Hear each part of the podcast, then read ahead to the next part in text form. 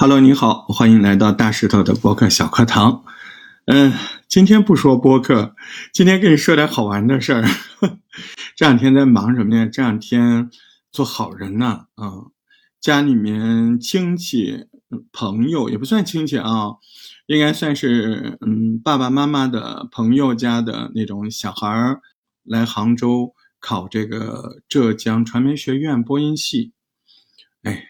就知道我在教这个东西啊，让我给他辅导辅导。我说辅导啥呀？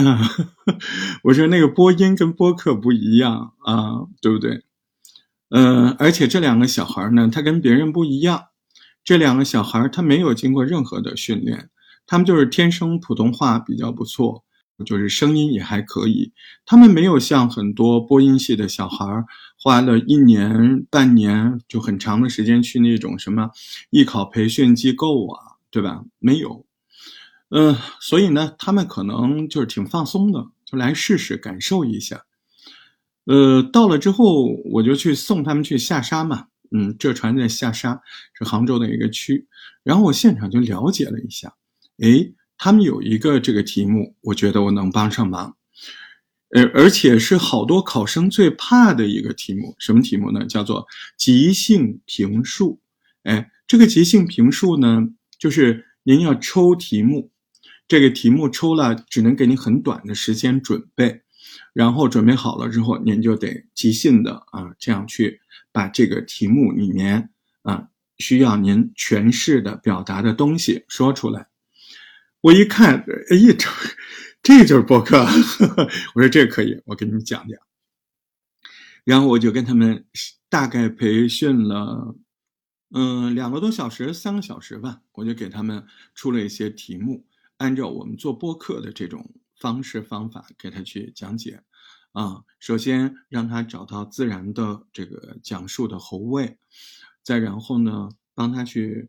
分析啊，您这个题目他可能遇到的各种类型，对，就跟我们做播客赛道一样，他有时候不光是热点，他也有热点，嗯，他还有什么，嗯，对人生的感悟啊，或者说是对什么一段情感的看法。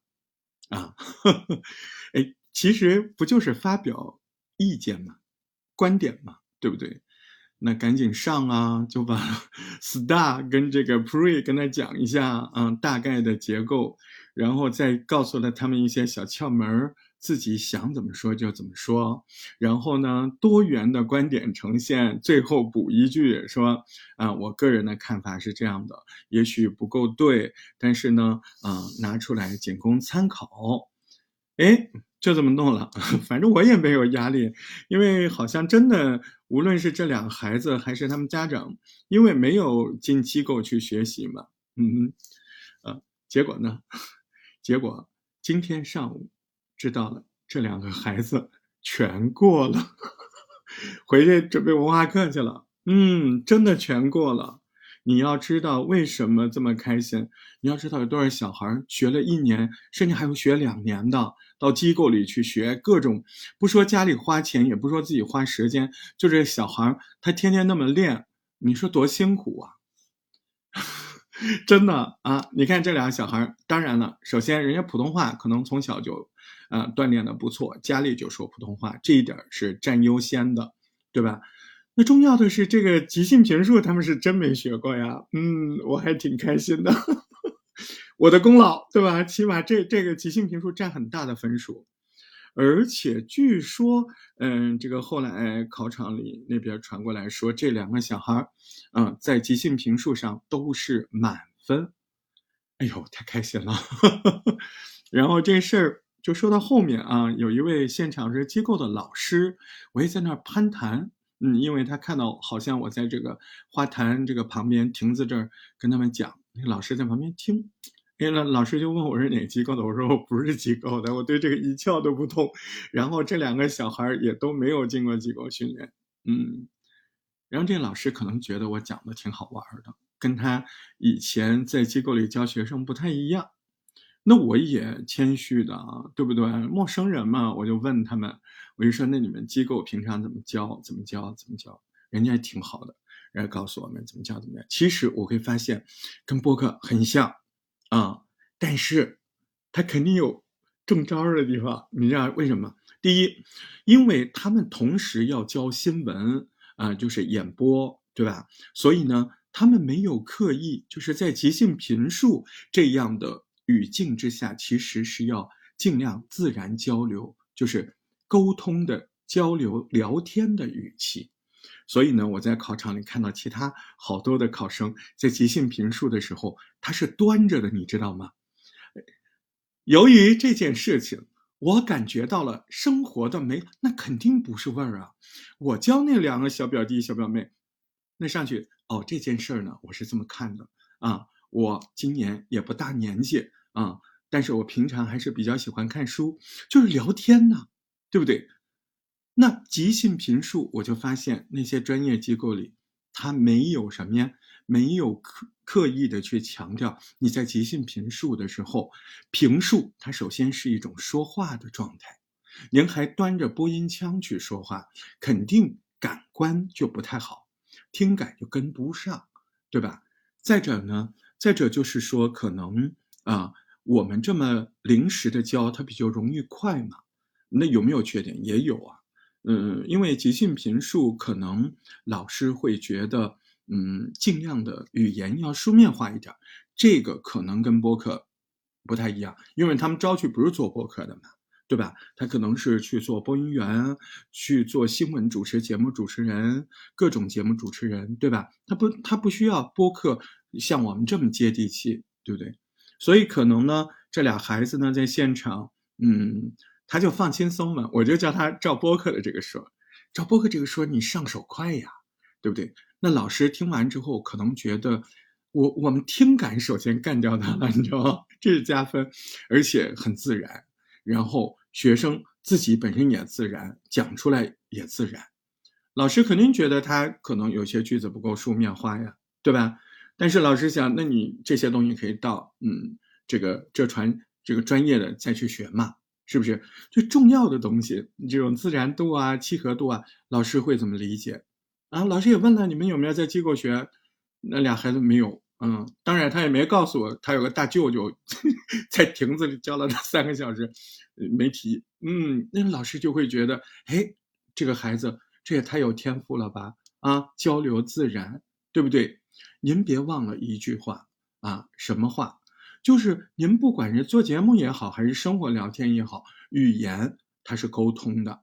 嗯，我们听一个人说话，一定会从他说话的不仅是内容，还有说话的角度、态度、方式种种，对吧？就是我们前两天说的认同度，对不对？